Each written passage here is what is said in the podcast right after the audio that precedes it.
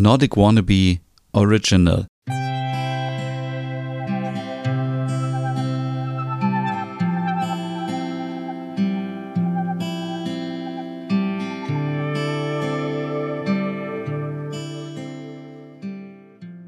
Hey und herzlich willkommen zu einer neuen Ausgabe des Hügge Podcasts und heute wird es ganz natürlich, denn heute geht es um die Natur.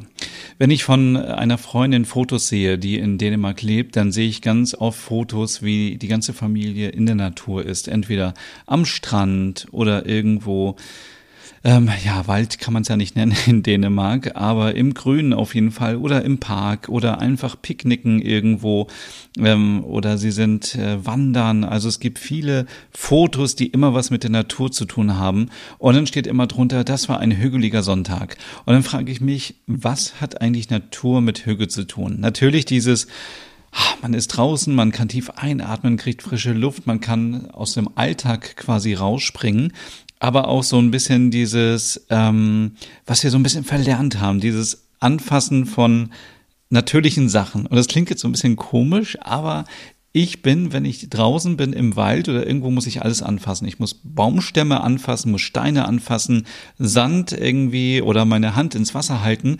Weil viele von uns sitzen den ganzen Tag am Computer oder arbeiten irgendwo anders und haben wenig Kontakt zu so natürlichen Sachen. Das ist so schade, weil es einen so nochmal so ganz andere ja, es ist wieder so ein bisschen fast esoterisch, aber so ein bisschen die Sinne schärft für andere Sachen. Also über einen Baumstamm zu reiben und diese, diese raue Oberfläche zu fühlen, ist natürlich komplett anders, als immer nur auf Tasten rumzutippen. Oder wenn man auch selber vielleicht mal auf dem Baumstamm balanciert oder wenn man irgendwo im Park sitzt und Gras anfassen kann. Also ich mag, äh, ich meine Rasen natürlich. ähm, dann äh, ist das etwas ganz Besonderes. Und ich finde, Natur erdet einen auch immer. Das ist natürlich als ich das erste Mal in Norwegen war und ich habe einen Fjord gesehen, habe ich gedacht, okay, ciao, es ist vorbei.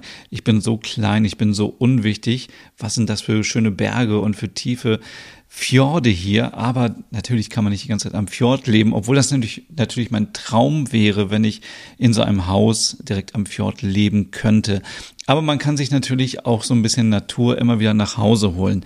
Und darum geht es in dieser Folge auch, dass wenn man im Urlaub irgendwo ist, dass man zum Beispiel Sand mitbringt. Natürlich jetzt nicht den ganzen Kofferraum voll, sondern vielleicht so eine kleine Flasche voll.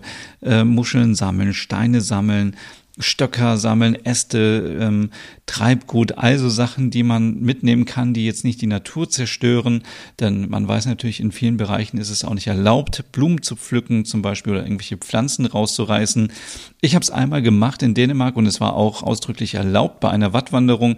Diese Sachen sind natürlich überhaupt nicht angewachsen, ähm, weil es hier keinen salzigen Boden gibt. Also ähm, man tut keinen Gefallen, äh, wenn man Sachen mitnimmt, die dort wachsen, denn äh, sie werden zu Hause nicht weiter wachsen. Aber ja, jetzt auch gerade jetzt im Winter, im Herbst irgendwie runtergefallene Äste mitnehmen, die man schön zu Hause dekorieren kann. Ich habe im letzten Dänemark-Urlaub so viele Tanzapfen gesammelt und habe eigentlich meine komplette Weihnachtsdeko umsonst in diesem Jahr.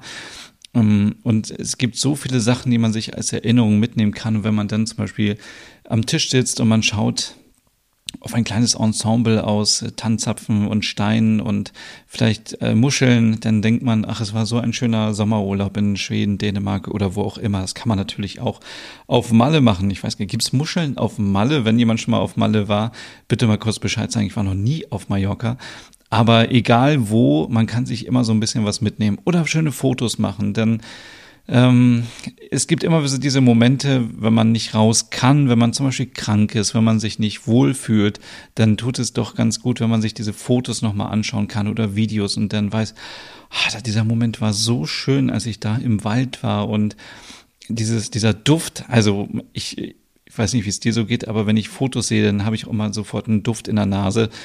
Ähm, das ist äh, zum Beispiel bei eBay Kleinanzeigen, wenn ich da irgendwie was sehe und ähm, dann habe ich sofort so irgendwie, wenn ich so Sachen sehe, die aus dem Keller kommen, sofort diesen Kellergeruch in der Nase oder ähm, ja, also das ist so, ähm, was für mich unbedingt zur Hüge dazugehört, die Natur, zum einen selber in die Natur gehen, egal ob du jetzt äh, einen eigenen Garten hast, dann kannst du in den Garten gehen oder auf den Balkon oder in den Stadtpark gehen, an einem See, an, in einen Wald, an einen Feldweg, ähm, egal wo, Hauptsache raus und ein bisschen äh, auch mal abschalten. So dieses ganze, das Smartphone muss natürlich aus, aus sein. Das ist klar, aber diese, wir sind den ganzen Tag immer nur irgendwie von irgendwelchen Bildschirmen umgeben, von irgendwelchen äh, Informationen, die auf uns einprasseln. Von daher ist es echt gut, auch mal zum, zum Entspannen mal 15 Minuten vielleicht einfach so durch den Wald zu gehen. Ich mache das zum Beispiel sehr, sehr gerne, wie gesagt, mit Hündin dann und ohne Smartphone.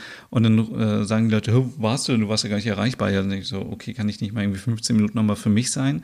Ja, und das ist halt auch einfach hügelig, wenn man Zeit für sich hat in der Natur. Also, Rausgehen, ähm, wenn du natürlich nicht gerne rausgehst, ist das ein blöder Tipp an dieser Stelle, aber so mache ich das immer. Ich bin gerne draußen. Ich bringe mir auch mittlerweile immer schöne kleine Sachen mit. Ich habe mir äh, aus dem letzten Dänemark-Urlaub zum Beispiel so einen kleinen Zweig Brombeeren mitgenommen.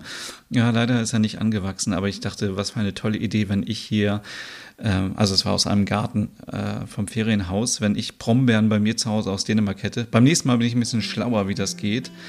Mm, ja, und so hat man so ein bisschen so ein bisschen äh, skandinavisches Lebensgefühl zu Hause.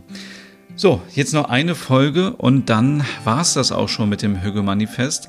Dann sind alle Schritte durch. Neun Schritte, wie ich mein Leben ein bisschen hügeliger, hügel, hügeliger, also man kann natürlich auch hügelig sagen, aber ich meine natürlich hügeliger gestaltet. Und vielleicht war ja das eine oder andere für dich dabei. Bis zum nächsten Mal.